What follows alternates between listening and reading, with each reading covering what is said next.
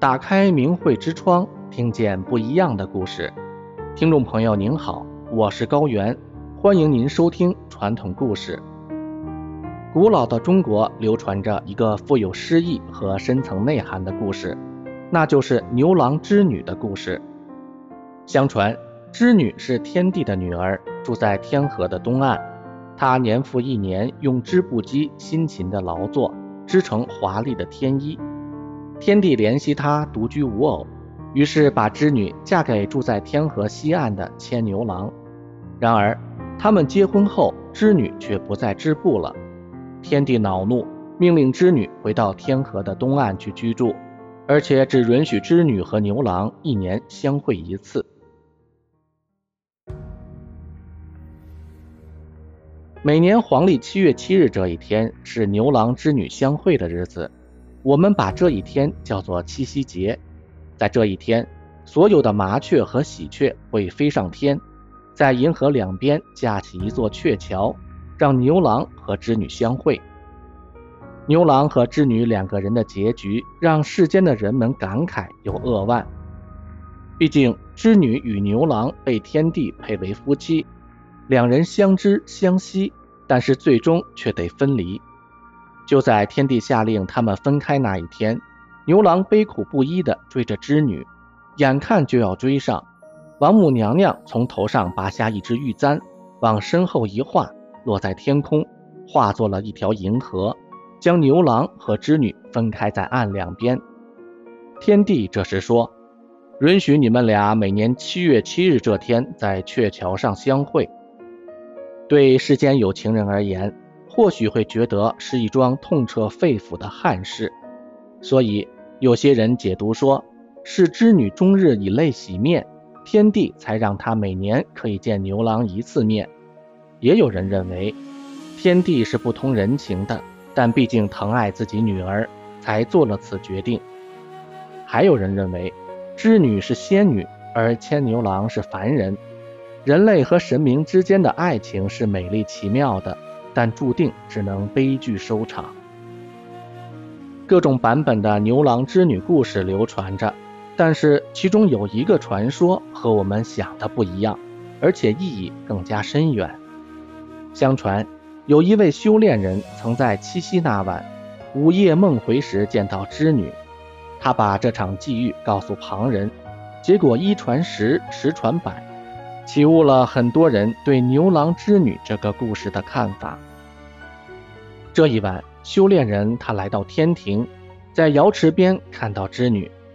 他原本期待织女会如歌如泣地倾诉自己的故事，殊不知织女不但没有满怀愁绪，反而无限感恩天帝的决定。牵牛郎本是一方星君，在百年之后归位原处，他们共同欢天喜地。修炼人问织女说：“你们是害怕不顺从天地旨意受罚？”所以愿意忘记世间夫妻之情吗？织女说：“不是的，我们下到凡间要洗去所有记忆，和人们一样会沉溺于情爱中。”修炼人又问：“织女啊，地上的人们啊，对你们的爱情觉得隐恨？”织女答道：“我和牛郎是为人们演绎世间历史大戏，大家误解我们了。”于是。织女缓缓说出了这一件事情的始末。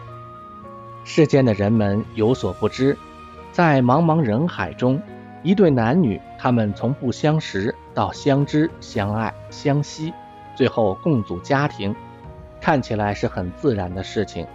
但是这背后不是偶然的，世间的相遇都是久别后的重逢。表面上，一个女人嫁给一个男人，一份爱情。其实是嫁给了缘分。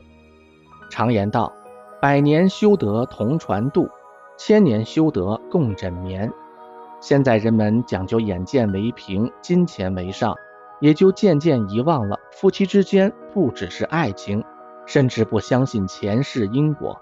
所以夫妻问题很多，离婚、家暴、外遇等等，很难想象的。我和牛郎看到人们的情况。希望唤醒人们善良的本性，于是牛郎下凡人间，投胎一户非常穷困的人家。等到他的父母死了，哥嫂只分给他一头老牛。牛郎贫困又被哥嫂虐待，但天性善良、真诚且柔韧，不怨不恨，只与老牛相依为命。后来我也下到凡间，与牛郎相遇，结为夫妻，男耕女织。我们辛勤的工作，改善了贫困的生活，彼此相敬如宾，拥有了自己的孩子。繁衍后代，教育子女，在历史上演绎了真实美满的家庭样貌。等时间一到，我也必须回到天上去了。话至此处，织女表示，牛郎织女的故事就是要表现给人们了解，夫妻之间不只是忠贞不渝的爱情，还有恩重如山的恩情。一个女人托付终生给了自己的丈夫。男人也应该从一而终。当夫妻之间遭遇前所未有的磨难，也应以精诚所至的决心破除一切障碍。或许有人觉得牛郎织女的结局没有相伴至老，令人悲伤遗憾。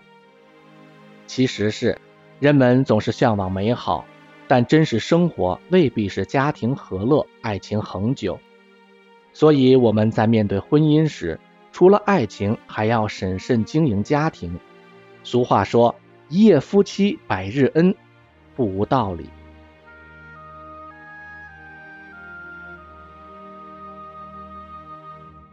听众朋友，牛郎织女的故事充满着美丽的传说，富有诗意，让人余韵难忘。他们的故事不只是爱情，他们相聚是天意。分离也是天意，想必背后有更深的意涵，不是吗？历史长河里，各种传说和预言总是启悟人们善良的神性，而世间男女在情海中浮沉，在难解的情爱纠葛中无法自拔，在家庭的责任归属中徘徊，到底要如何超脱出来呢？我想今天的故事就给了我们很明确的解答。那就是走向一条传统返本归真的道路。今天的节目我们就讲到这里，谢谢收听，下次再会。